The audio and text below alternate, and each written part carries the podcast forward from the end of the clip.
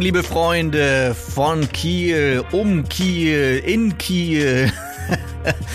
Moin zum Podcast Moin Kiel, dem Podcast, der Kiel bewegt. Und ich habe wieder ein paar interessante Sachen rausgesucht und gefunden und äh, ja, möchte sie gerne mit euch teilen. Nummer eins, was mir aufgefallen ist äh, in dieser Woche, das Land Schleswig-Holstein möchte 55 Akkuzüge kaufen. Also äh, finde ich irgendwie eine spannende äh, Aussage. Also die Züge fahren dann mit dem Akku, ja. Und äh, die müssen dann wahrscheinlich immer irgendwie anhalten beim Mediamarkt, immer so ein bisschen nachladen, so ich weiß es nicht. In drei Jahren äh, soll es soweit sein. Das heißt, äh, wir brauchen gar keine Stromleitung mehr. Die Züge können einfach so per Akku betrieben losfahren. Und äh, ich weiß nicht, ob die da mit Lightning-Anschluss oder USB-C aufgeladen werden. Ich weiß es nicht. Und was passiert eigentlich, wenn wir unsere Handys in diese äh, Züge mitnehmen. Also so ein Zug, stelle ich mir dann vor, ist ja wie so eine riesige Powerbank dann. Ne? Und wenn ganz viele Leute gleichzeitig ihr Handy laden, dann bleibt das Ding stehen, ja. Und wenn die Handys nicht mal aufgeladen sind, dann können wir nicht mal jemanden anrufen, der uns dann abholt. Ja, also 55 Züge. Akkuzüge sollen bestellt werden für das Land Schleswig-Holstein. Das fand ich schon eine sehr witzige Meldung. Und äh, dann habe ich eine Sache wieder festgestellt. Ihr wisst ja, ich bin totaler Tatort-Fan und Borowski ist wieder unterwegs und dreht wieder an einer neuen Folge. Tatort in Kiel, um Kiel wird gedreht. Düsternbrook wurde gedreht, direkt unten an der Kiellinie wurde gedreht. Überall wird gedreht. Und mich hat wieder mal keiner eingeladen, dort mitzuspielen. Ihr wisst ja, meine Lieblingsserie wird dann irgendwann heißen Tod eines Podcasters. also, wenn ihr irgendwie einen Draht habt zu Borowski, ich habe es ja schon mal erwähnt, äh, ja, macht das mal kund, dass es da einen Podcaster gibt, der unbedingt mitspielen möchte. so, und dann hat Borowski einen großen Fehler gemacht.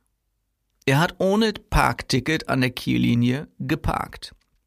Und was ist natürlich passiert? Die Ordnungshüter der Stadt Kiel kamen an und haben ihm glatt mal ein Ticket verpasst. Ja, auch ein Borowski ist davor nicht gefeilt und äh, kriegt dann ein Ticket, wenn er ähm, ja keine, keinen gültigen Parkausweis sozusagen hat. Das fand ich sehr, sehr witzig, dass Borowski Gab es auch bei Instagram, habe ich das gesehen, gab es auch ein Foto dazu, wie der äh, Ordnungshüter der Stadt Kiel ihm da Knöllchen ransetzt. Sehr, sehr, sehr, sehr lustig. So, dann habe ich äh, gehört, dass die Hochseekreuzfahrt-Saison ihrem Ende zugeht und man hat eine gigantische Zahl äh, herausgebracht äh, von der Hafengesellschaft in Kiel sind 2019 33,6 Prozent mehr Passagiere abgefertigt worden, die mit Kreuzfahrtschiffen unterwegs sind. Und wenn ihr öfters mal am Kieler Bahnhof unterwegs seid, dann seht ihr irgendwie ständig Leute, ja, die so mit Köfferchen ankommen und dann werden die direkt schon die Koffer sozusagen am Kieler Hauptbahnhof eingesammelt und zum Schiff gerollt. Und äh, da merkt man es immer ganz besonders, was da abgeht in Kiel. Also Kiel äh, an der Ostsee, glaube ich, der größte Kreuzfahrtschiffhafen Europas irgendwie. Da geht richtig was ab. Und es waren in 2019 bisher über 800.000 Passagiere, die dort abgefertigt wurden. 174 Mal wurde der Kieler Hafen angefahren und 32 Schiffe haben sozusagen die Kieler bedient. So, jetzt muss ich erstmal einen Tequila, nee, Quatsch, einen Tee, einen Schluck Kaffee trinken, Entschuldigung. Hm. Eigentlich müsste man ja, Entschuldigung, eigentlich müsste man ja Tee trinken, ne? Also ist so, so langsam das Wetter wieder so, die Teetrinkzeit, die geht irgendwie wieder los, ne? So schön am Kamin sitzen, wobei, gestern Abend bin ich vor die Tür gegangen, habe gedacht, so meine Güte, ist das warm draußen, ne? Waren irgendwie plötzlich, also den ganzen Tag über kühl und abends gehe ich vor die Tür, plötzlich 20 Grad. So abends irgendwie um 21 Uhr. Also krass, ne? Also richtig, fand ich richtig komisch. Habe ich gleich im Internet nachgeguckt, ob irgendwas passiert ist. Keine Ahnung, Kiel, Heizkraftwerk, irgendwie in die Luft gegangen oder was, das plötzlich so warm ist. Ich weiß es nicht. Naja, so, dann habe ich eine ganz spannende Sache gefunden und zwar einen Verein in Kiel, den ich wirklich toll finde, was die dort machen. Und den kann man auch ganz einfach im Internet finden. Das Ganze nennt sich nämlich essen-retten.de. Und da habe ich letztens ein Foto gesehen, äh, wie eine Dame in dem Hotel Atlantik ähm, Frühstücksbuffet sozusagen einsammelt in Tuppern, weil es ja tatsächlich so ist, dass in Hotels, ich bin ja auch in, wieder in Hotels unterwegs, dass in den Hotels ja, das Frühstück, wenn es dann äh, Wurst, Käse und so weiter, das ist ja, lag ja dann irgendwie ein paar Stunden draußen und so weiter und dann wird es oft wirklich weggeschmissen. Und das ist schade, weil es gibt auf der anderen Seite gibt's Leute, die haben einfach Hunger und haben vielleicht nicht genügend zu essen oder äh, vielleicht auch nichts Gutes zu essen und so weiter. Und da hat sich dieser Verein gegründet in Kiel. Also wie gesagt, ihr findet ihn unter essen-retten.de, ein Kieler Verein der sich darum kümmert, dass Essen halt nicht weggeworfen wird, sondern dass Essen gesammelt wird und Leuten, die halt Hunger haben, die nicht genügend haben, dass die dann entsprechend das Ganze bekommen. Und es ist, wie ich gesehen habe, auch relativ unkompliziert. Also jemand, der irgendwie Hunger hat und jemand, der bedürftig ist, der kann sich dort einfach melden. Auf der Webseite gibt es ein paar Kontaktmöglichkeiten. Und dann ist das auch relativ unkompliziert geregelt. Man kommt dann in so WhatsApp-Gruppen rein und wenn es was zu essen gibt, dann wird es gepostet und dann kann man sich dort ab, das abholen. Das finde ich eigentlich, eine, nicht eigentlich, sondern ich finde es eine richtig, richtig gute Idee. Und da wird auch keiner irgendwie geprüft, so, ja, bring mir mal deinen Ausweis vorbei, bist du überhaupt bedürftig, sondern es ist wirklich sehr, sehr unkompliziert. Auf der anderen Seite auch wirklich sehr professionell ne, weil Hygiene und so weiter ja auch ganz wichtig und das wird dort alles eingehalten. Also finde ich eine super, super, super tolle Idee, dass sowas hier in Kiel entstanden ist. Essen-retten.de finde ich sehr, sehr cool.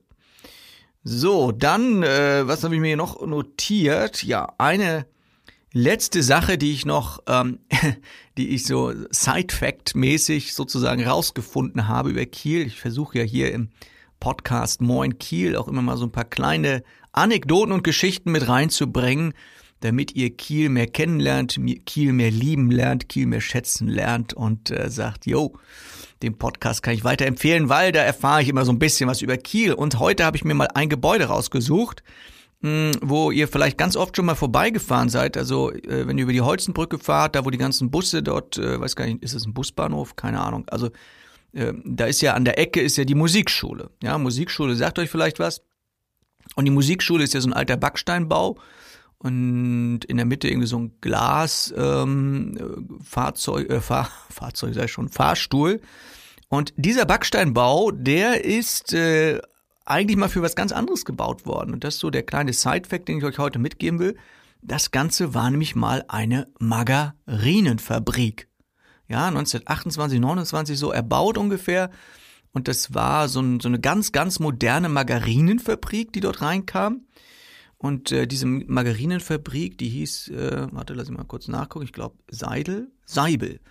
Seibel hieß die Margarinenfabrik.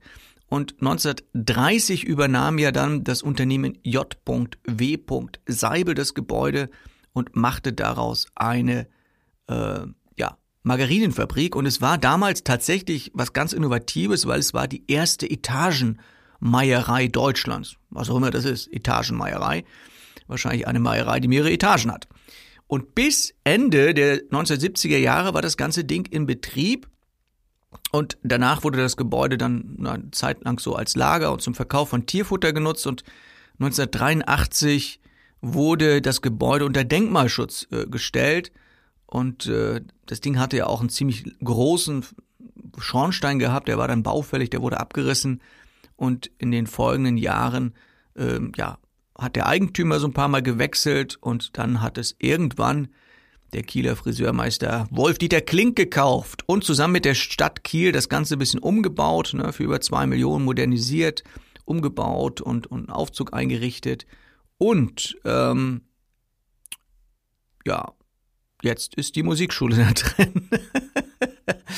Musikschule und äh, ja, das finde ich eine ganz interessante Geschichte, sozusagen von der Milch zur Musik, ja, fängt ja beides mit M an und das ist die Geschichte dieses Backsteingebäudes. Ja, dann sind wir auch schon wieder am Ende unseres Podcasts für heute.